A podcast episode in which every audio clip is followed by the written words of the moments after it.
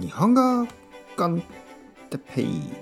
日本語学習者の皆さんをいつもいつも応援するポッドキャストは。今日は「ありがとう」の答え方について「ありがとう」の答え方。はい皆さんこんばんは。日本語コンテッペイの時間ですね。元気ですか？僕は今日も元気ですよ。えー、今夜ですね。夜。はい。えー、すべてのレッスンが終わってちょっとリラックスするところですけど一つポッドキャストを撮ってからリラックスしたいと思います。今日はですねあの一つえー、ポッドキャストをいつも聞いてくれている人から、質問がありました。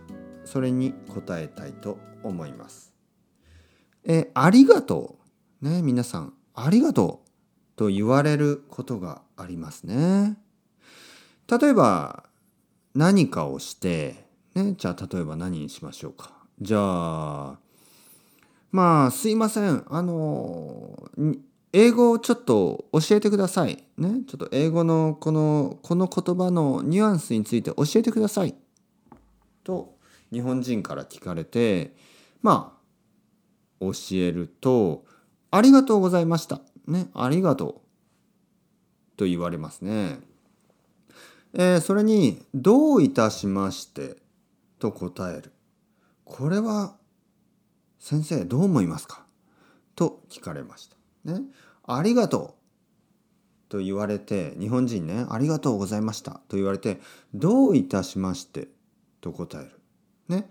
まあ、英語だと、Thank you, you are welcome なんか良さそうですよね。大丈夫そう。でも日本語だと、ちょっと変。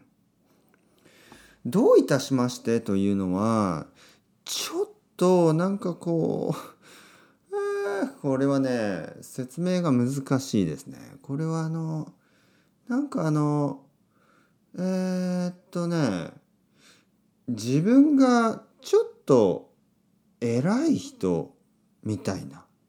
ちょっとこう鼻につくちょっとこう嫌な感じがする。ね。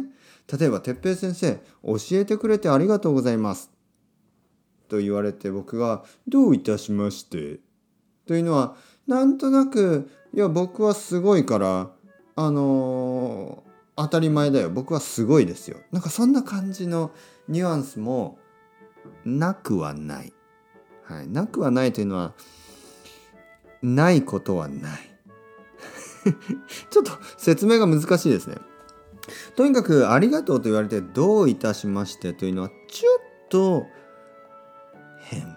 ちょっとちょっと変なことが多い。ね。いつも変じゃないけどちょっと変な時がある。はい。あと、いいえいいえですね。いいえいいえ。これもちょっと変な時がある。変な時がある。いつもじゃないですよ。いつもじゃないけど変な時がある。例えば、てっぺい先生、教えてくれてありがとうございます。いえいえいえ。これはちょっと変ですよね。はい。いえいえを使う時は本当に小さいことをしてあげた時。ね。例えば「いえいえいえ全然大したことがない。全然大きいことじゃない」例えばうん。まあ例えば僕と誰かがまあコーヒーを飲みに行ってね。喫茶店に行ってえー、僕が「ああいいですよ。今日はあの僕がこのコーヒーは僕がお金を出します」って言って誰かが「ありがとう。